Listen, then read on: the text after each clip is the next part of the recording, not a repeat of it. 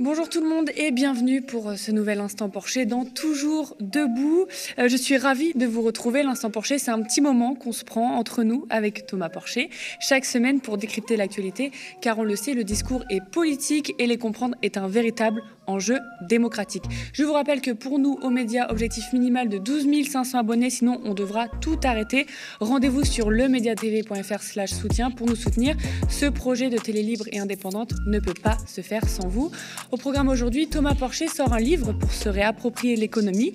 Puis on parlera du fascisme qui s'installe en Italie. Et enfin, Thomas reviendra sur la problématique des transports après sa sortie remarquée sur les taxis.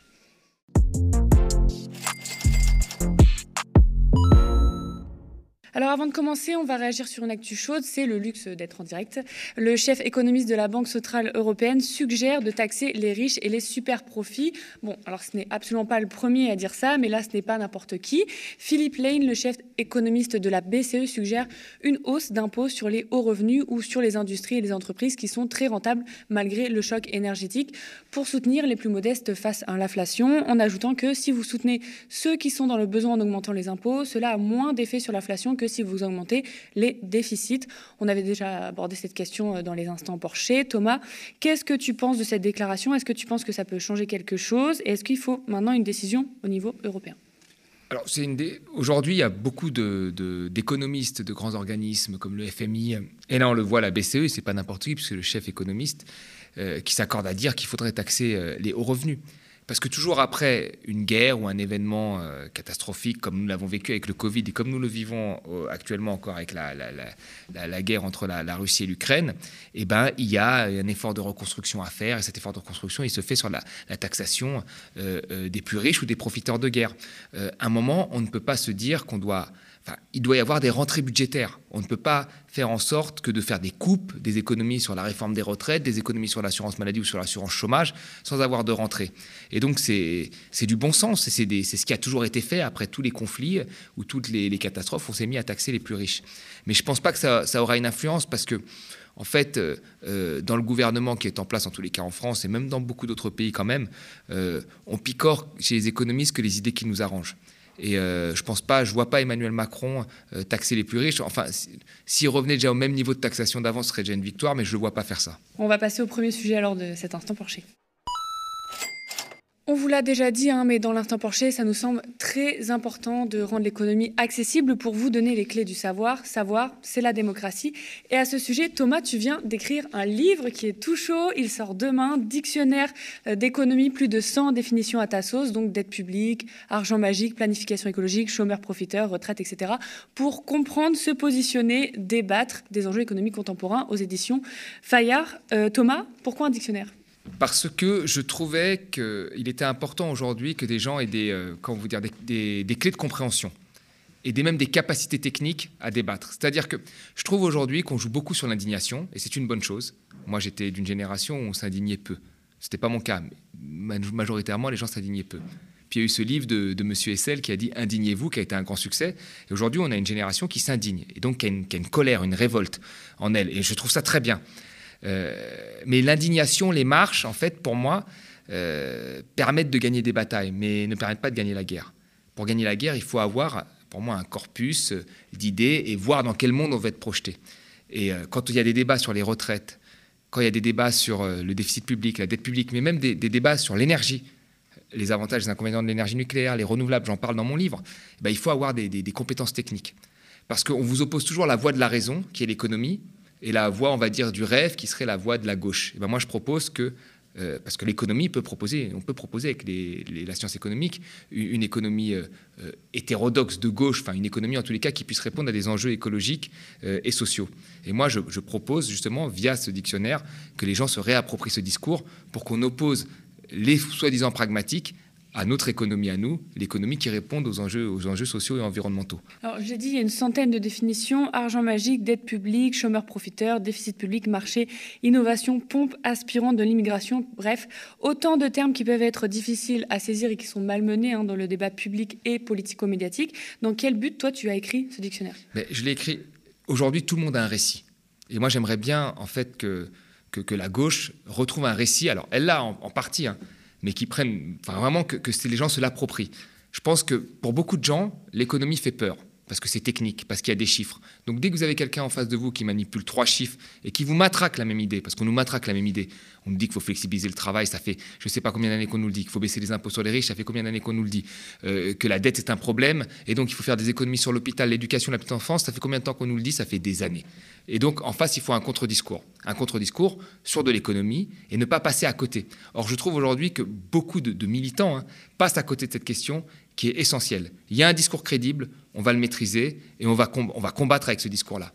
Donc c'est ça. Donc on sort de l'indignation, de, des questions de rhétorique, bien parler. Pour là, on est sur voilà avoir des, arguments, des, punchlines pour pouvoir répondre euh, à tous les sujets, aussi divers que l'énergie, l'écologie, euh, les services publics, euh, le développement dans les pays africains, etc. Parce qu'il y a tout un chapitre sur. Il y a, enfin, il y a des définitions comme le FMI, les, fonds pour les générations futures que, l'on demande aux pays africains de construire quand ce sont des pays pétroliers. Il y a aussi une définition pays en développement qu'on explique ce que c'est un pays en développement, parce qu'on pense toujours que c'est un pays qui est soit corrompu, soit qui n'arrive pas à se développer parce que les gens n'ont pas la bonne formation. C'est beaucoup plus compliqué que ça. Il y a une organisation du commerce qui pousse ces pays à se spécialiser, à devenir des pays mono-exportateurs, comme la plupart des pays africains, et donc d'être très dépendants des marchés financiers. Donc il y a plein de définitions pour avoir un spectre complet de l'économie et puis avoir des arguments contradictoires. Voilà.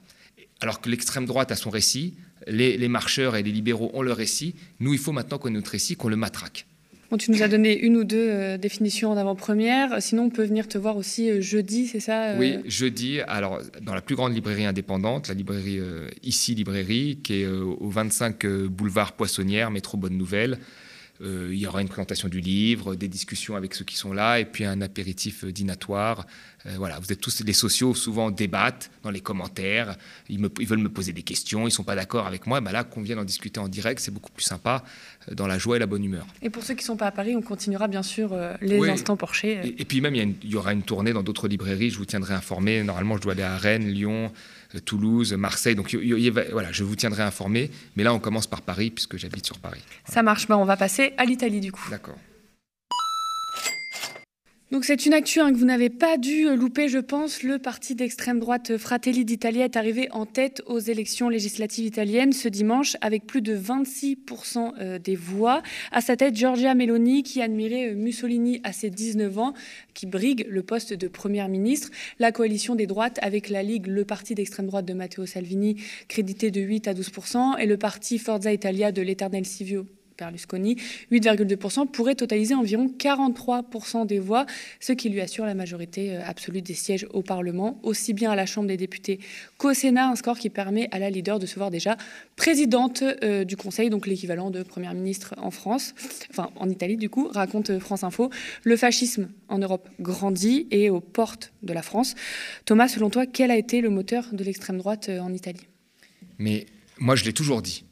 Partout où il y a ce qu'on appelle des gouvernements techniques, qui imposent, soi-disant, d'un point de vue technique, des cures d'austérité, euh, de la flexibilisation du marché du travail, euh, des, coupes sévères et drastiques sur les services publics qui profitent à la majorité euh, des Italiens ou de la population partout, d'ailleurs, dans chaque pays, vous avez l'extrême droite qui va monter. Vous savez, il faut, faut, avoir un peu de recul. quand les Grecs, on les a accusés d'avoir triché avec Goldman Sachs, à l'époque, beaucoup de gens mettaient en avant la Hongrie en disant Mais vous avez vu, la Hongrie, ils ont fait tous les efforts, ils ont accepté les cures d'austérité, ils ont tout accepté. Quel a été le résultat? Monsieur Orban. Voilà, ça a été ça le résultat.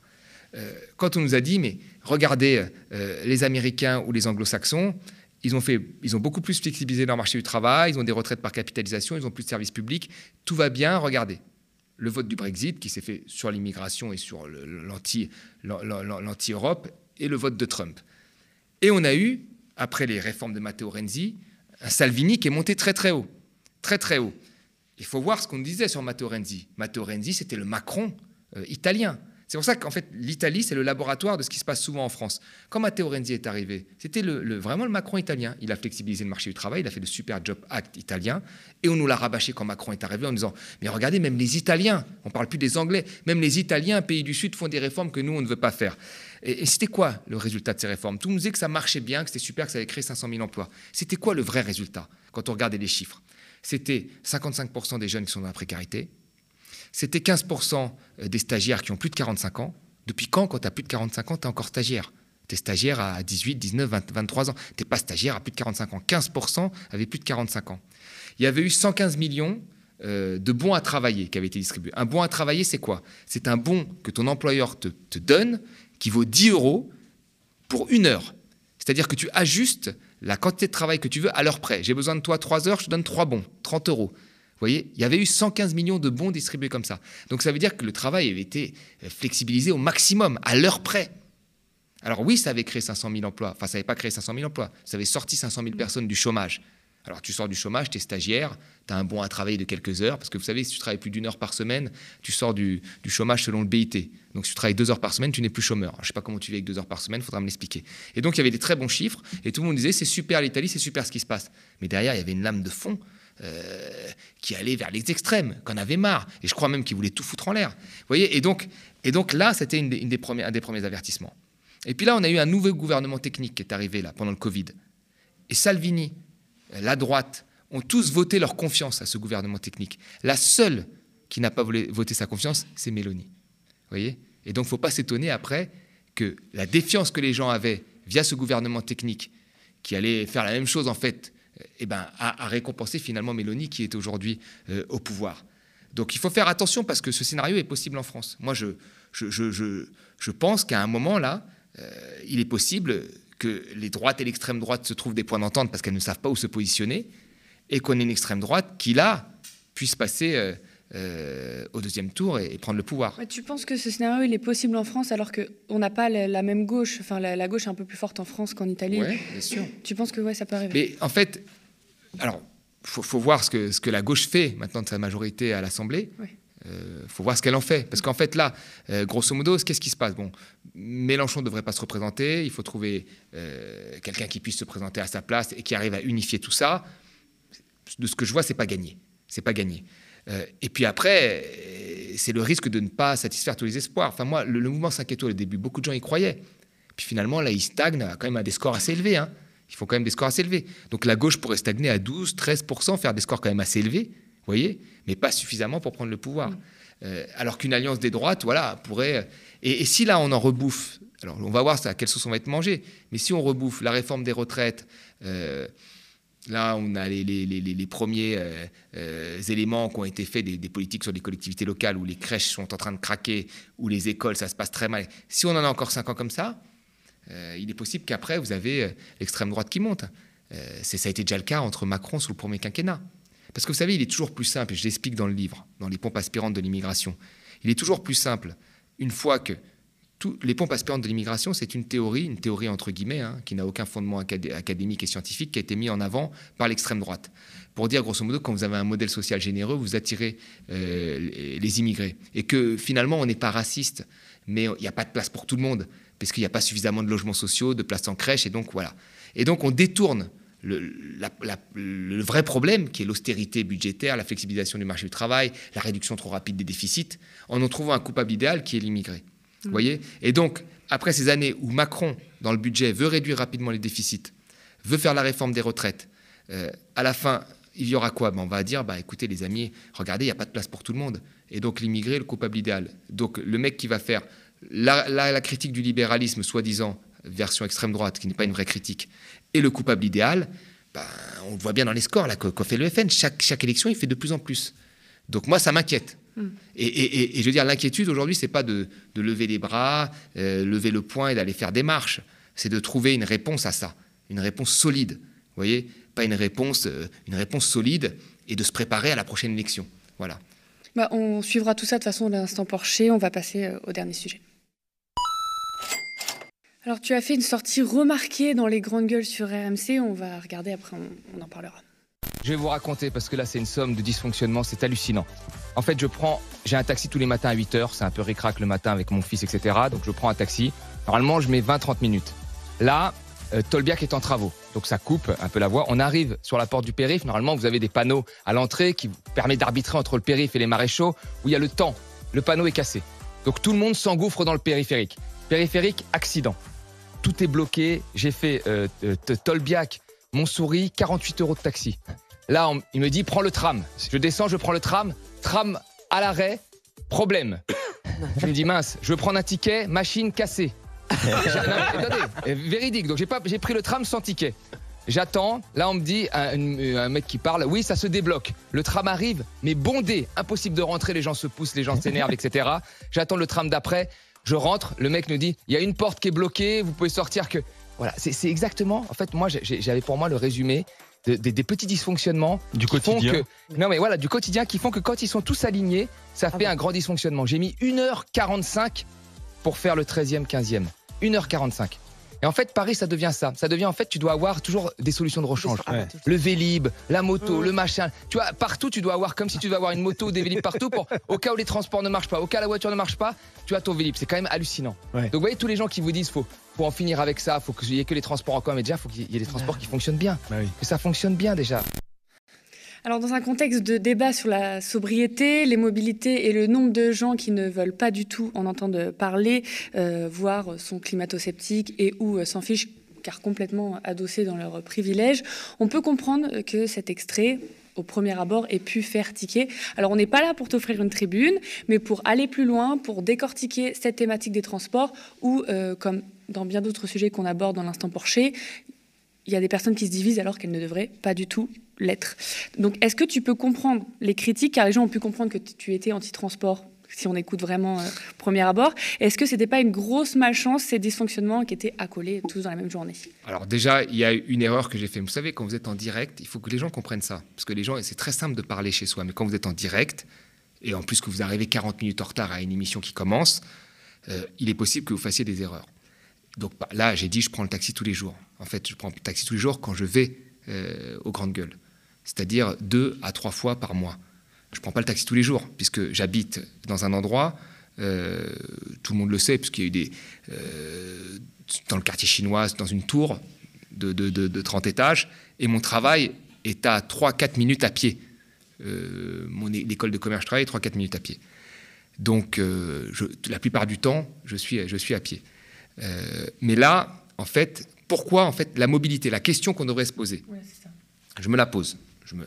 C'est quoi? C'est en fait de quoi dépend la mobilité? Elle dépend d'un certain nombre de contraintes. La contrainte écologique est importante, elle n'existait pas avant. Puis après, il y a la contrainte du temps, bien sûr, la contrainte du temps. Et puis, euh, et après, vous avez vos autres contraintes, contraintes familiales. Qu'est-ce qui se passe? Moi, je l'explique. Le matin, comment ça se passe? J'ai mon fils à amener à l'école. L'école ouvre entre 8h10 et 8h20, à peu près. Voilà. Moi, je dois arriver un quart d'heure avant 9h. D'accord? J'ai testé tous les types de trajets, parce que quand je rentre en transport, je rentre en tram. En tramway, quand je rentre en transport, je mets à peu près 50 minutes euh, pour, pour arriver de, En porte-à-porte, c'est presque une heure en réalité, parce qu'il me faut 10 minutes pour aller au tram. Donc je mets après 50 minutes, parce qu'un tram en plus, quand il est rempli, roule plus lentement. Non mais puisqu'on doit tous justifier, justifions-nous. Donc là, j'appelle un taxi, j'amène mon fils à l'école, qui est juste à côté, et je reviens prendre le taxi directement, parce qu'il faut après 10 minutes de taxi pour venir. Et là, j'ai 30 à 40 minutes en fonction euh, du trafic pour rejoindre mon point. Donc vous avez effectivement un critère écologique qui est important. Effectivement, je pourrais avoir un vélo pour 2-3 mois. J'en avais un avec ma, compagne, on se les fait voler. Mais là, il y a un arbitrage que vous faites entre plein de choses. Et c'est tout le temps comme ça. Enfin, il y a beaucoup de gens de gauche et des écologistes hein, qui, quand ils se rendent sur un plateau télé, prennent un taxi. Hein. Ils viennent pas tous en vélo. Hein. Non mais, je veux dire, là, j'ai une conférence, par exemple, en octobre, l'IUCN. C'est une, des plus grosses conférences mondiales sur la nature et la biodiversité. Tous les ministres de l'écologie euh, seront là-bas tous quasiment. De la Finlande, de la Corée, euh, peut-être en France, voilà. Mais il y a déjà une quinzaine de ministres de l'écologie qui ont dit qu'ils seraient là. C'est en Corée. Qu'est-ce que je fais? Non mais la réalité, moi quand j'y pense, qu'est-ce que je fais? Est-ce que je dois prendre l'avion pour y aller? 15 heures avec un détournement, parce qu'on peut plus passer par la Russie, 3 heures de plus de consommation de fuel, 15 heures de vol. Ce que je vais dire là-bas, je vais présenter mon programme de transition énergétique. Est-ce que vraiment les ministres vont écouter? Les ministres sont en train de tweeter sur autre chose, ils pensent à, qui est-ce qu'ils doivent éliminer, est-ce qu'ils vont vraiment écouter? Quel va être l'impact de ça? Quasiment nul. Est-ce que je dois y aller? Non, mais après, on, se pose, on peut se poser plein de questions comme ça à l'infini. Non, mais c'est ça que je veux dire. Mm. Donc, la, mobilité, elle dépend de plein de critères. Voilà. Euh, moi, ce que je trouve dommage, c'est que sur une émission d'une minute, on en vient quand même à, juger quelqu'un dont, dont on connaît l'apport depuis pratiquement dix ans. Moi, j'ai écrit un livre, Le déni climatique, en 2015. Il y a beaucoup de gens qui m'ont parlé, et Probablement, ils n'ont pas d'enfants, ils ne savent pas ce que c'est que d'emmener un enfant à l'école. Probablement, en 2015, ils avaient 15 ans quand j'écrivais ce livre-là. Enfin, à un moment, il faut remettre les choses dans leur contexte. Et moi, c'est ça qui me dérange un peu, enfin, dérange sans plus. Mais voilà, mais effectivement, j'ai fait une erreur dans la justification. Euh, mais après, cette justification était parfaitement, c'est une histoire vraie. C'est, je veux dire, moi, je, c'est une histoire vraie qui est arrivée, qui est, complètement folle. Pourquoi je la raconterais pas?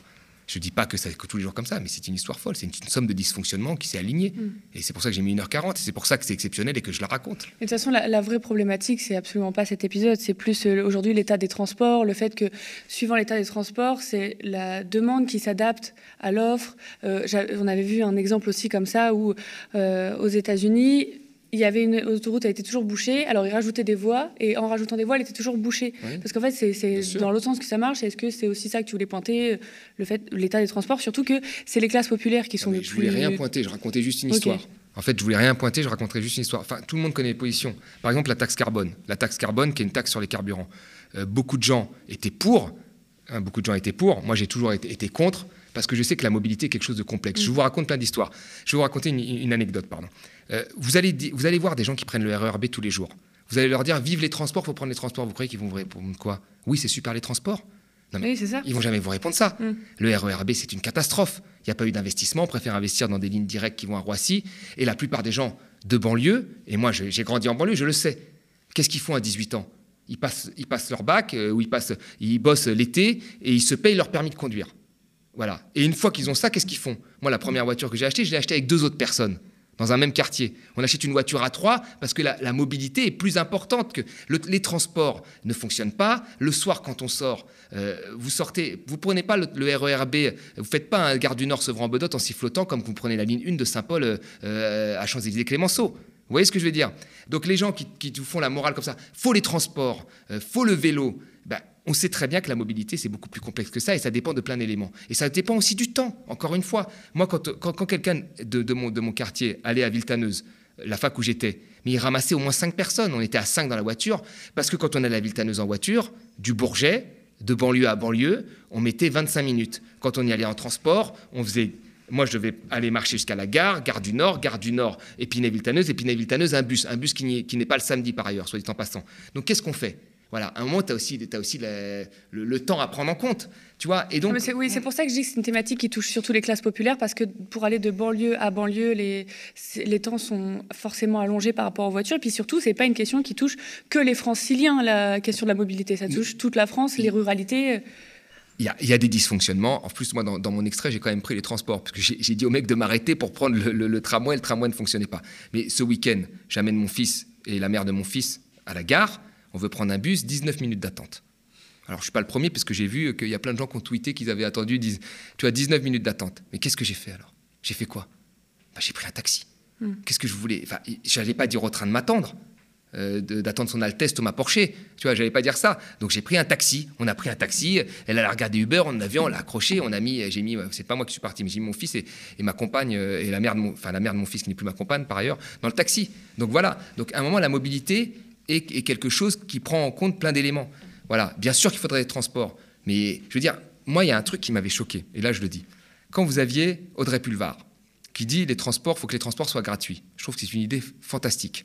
D'accord? Il y a des problèmes de financement, soit dit, soit dit en passant, mais c'est une idée fantastique. Et, pourquoi pas se fixer des idées comme ça de gauche fantastiques? Qu'est-ce qu'elle dit? Pour financer ça, je vais taxer euh, le transport. Euh, au, au départ, elle dit je vais taxer le transport en voiture routier parce qu'il pollue. Ah, on taxe le pollueur-payeur. Mais ça, c'est une méconnaissance pour moi. Parce que oui, à Paris, alors moi, je l'ai interpellée, elle, elle m'a dit que je faisais du mansplaining, mais je l'ai interpellée parce que c'était une idée du PS à la mm. base de faire ça. Mais c'est une idée qui ne peut sortir que de la tête d'un mec qui a vécu à Paris. Parce que bien sûr, un mec qui a vécu à Paris, c'est très simple de dire ça. Mais quelqu'un qui vit en banlieue, le taux d'utilisation de la voiture quand vous êtes en banlieue, il est, oui, mais comme ça concernait les régionales, c'était l'Île-de-France. Donc là, le taux d'utilisation de la voiture dans la petite couronne, il est à 50% pour aller travailler. Il faut se poser des questions. Dans la grande couronne, il est à 75%. Il faut se poser des questions. Et tu vas taxer ces gens-là, le mec du 77, qui va travailler peut-être à Roissy dans le 93, tu vas le taxer et tu vas rendre les transports en commun gratuits. Le mec, comment il fait? Il doit prendre trois bus pour arriver à Roissy ou sinon il prend la ligne directement à Gare du Nord? Gare du Nord, il reprend toute la ligne pour aller à Roissy? Il faut arrêter. Je veux dire, aujourd'hui, c'est très complexe, euh, la mobilité. Et moi, je dis toujours, en fait, que quand on vit en banlieue, quand on vit en province, eh ben, il faut encourager la mobilité. Parce qu'il faut l'encourager. Je veux dire. Et là, et bah oui, bah, parfois tu as une voiture, tu la prends le soir, bah, c'est une bonne chose. Vous voyez? Faut pas être dogmatique comme ça. Hmm. Mais bien sûr, quand tu vis à Paris, bah oui, là tu as des mobilités plus douces. Moi, j'ai pas de voiture. Mais j'ai le permis à 18 ans. D'ailleurs, avoir le permis aujourd'hui jeune, je pense que c'est un, marqueur social. Mm. Parce que quand tu as le permis jeune, ça veut dire que tu as grandi dans un endroit où il y avait très peu de transport. Moi, je veux dire, la mère de mon fils n'a pas le permis. Euh, il y a plein de gens qui n'ont pas le permis à Paris. Autour de moi, ils n'ont pas le Mon petit frère, il a grandi une grande partie de sa vie à Paris, il n'a pas le permis. Il a 37 ans, 38 ans, il n'a pas le permis. Moi, j'ai eu le permis à 18 ans. Bah, ça veut dire quelque chose. Et tous les gens de province et de banlieue, ils ont le permis à 18 ans. Parce que c'est la seule façon de, de trouver un travail, etc. Merci Thomas. Ils ont des milliards, mais nous sommes des millions. Et si le média débarquait à la télé pour assurer la continuité de nos programmes, pour défendre une information indépendante et différente, mais aussi grandir et devenir une réelle chaîne de télévision, nous avons absolument besoin de vous et de votre abonnement, car nous sommes une coopérative qui ne vivons que de la communauté citoyenne. Rendez-vous sur lemediatv.fr/slash soutien pour en savoir plus sur ce grand projet et le réaliser, le réaliser pardon, tous ensemble. Je vous le répète, mais il nous faut minimum 12 500 abonnés pour ne pas s'arrêter. Nous sommes ravis de décrypter l'actualité en direct hein, avec Thomas et vous chaque semaine. Merci de toujours nous suivre pour tous vos commentaires et vos pouces en l'air sous la vidéo et sous les directs. Merci d'avoir suivi ce Toujours Debout que vous retrouverez dès demain à 18h30. Et pour ma part, dans l'instant Porcher, on vous dit spectateurs, abonnés, donatrices et sociaux. À la semaine prochaine.